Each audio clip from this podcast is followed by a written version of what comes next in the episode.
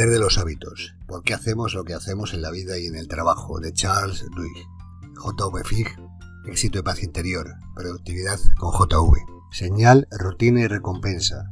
La señal es lo que activa el hábito, la rutina es lo que hacemos y la recompensa el beneficio que obtenemos por realizar la acción que conlleva ese hábito. El cerebro siempre está tratando de esforzarse menos, cada vez más automático. No nos damos cuenta de hábitos incipientes, que tenemos capacidad para controlarlos. ¿Cómo podemos controlarlos? Aprendiendo a observar las señales y las recompensas. Lo que cambian son las rutinas. Observando señales y recompensas podemos cambiar la rutina. Encontrar una señal simple y evidente, la primera, y la segunda definir con claridad las recompensas. La señal, la rutina de recompensa aparece en todos los ámbitos de la vida. Los hábitos pueden ser buenos y llevarnos a tener más salud, a estar mejor con nosotros mismos, pero también pueden ser malos, como sería los fumadores compulsivos, los alcohólicos. Señal, rutina, recompensa, que sería, por ejemplo, un fumador, pues el ansia de nicotina, salir, tomar algo, desear un cigarro y la, recompensa pues es haberse fumado el cigarro, es esa satisfacción que obtiene. El ansia también de distracción, cuando una persona está trabajando y salta un email y lo ve y se entretiene un momento y luego sigue trabajando. En el caso de las adicciones se convierte en una ansia obsesiva que obliga a activar ese piloto automático en el cerebro, se activa ese piloto automático, aunque tenga elementos disuasorios muy potentes, como puede ser la pérdida incluso de la reputación, el empleo, la familia y todo. En caso de las adicciones, ahí se ve cómo perjudica a las personas y haciendo actividades que les perjudican, aparece esa especie de obsesión compulsiva que les obliga a seguir con la adicción.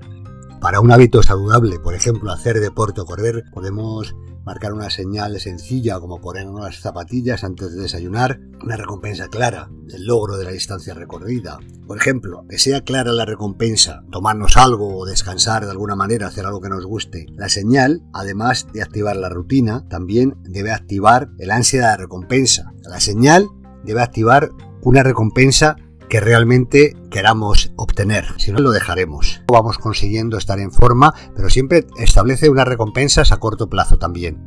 El libro señala el ansia de endorfinas, de sentir que nos hace sentirnos bien, o la sensación de logro, de haber conseguido lo que queremos.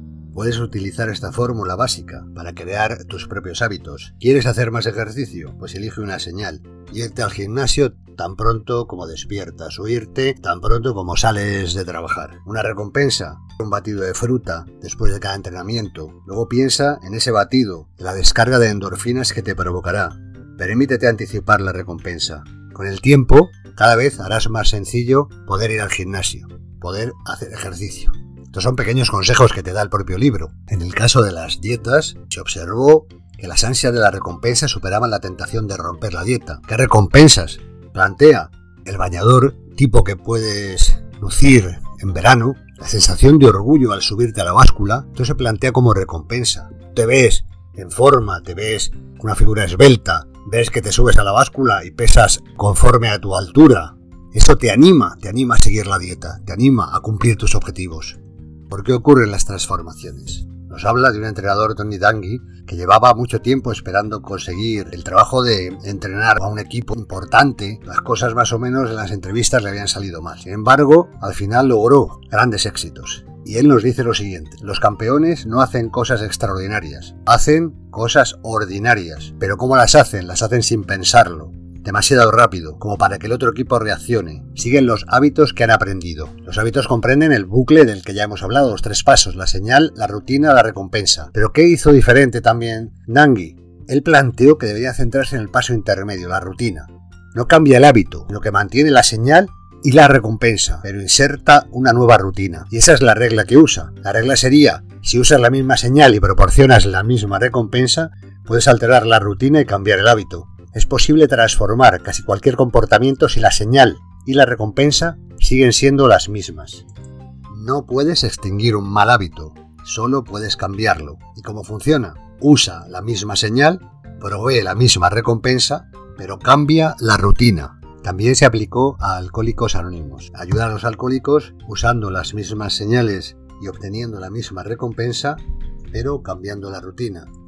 La regla de oro del cambio de los hábitos establece que si mantenemos la misma señal, la misma recompensa, es posible introducir una nueva rutina. Pero eso no basta. Para que el hábito reconfigurado se mantenga, la gente debe creer que el cambio es posible. Y en la mayoría de los casos esto ocurre con la ayuda de un grupo. El índice de éxito aumenta de forma sustancial si te comprometes a cambiar como parte de un grupo. Y si crees que el cambio es posible. Ser consciente de que vas a poder cambiar, que es posible cambiar. Sabemos que el cambio es posible. Los alcohólicos dejan de beber, los fumadores dejan el tabaco, los perdedores habituales se convierten en campeones. Incluso eres capaz de dejar de morderte las uñas, de picar comida basura, de gritarles a tus hijos. Los hábitos no solo modifican la vida de los individuos, sino también que pueden cambiar empresas, organizaciones y comunidades. Tú puedes cambiar y puedes cambiar tu entorno. Si tú crees que eres capaz de cambiar, el cambio se vuelve real. Hazle un hábito. Pequeños cambios que nos llevan a conseguir grandes resultados. Con JV en éxito y paz interior, productividad con JV.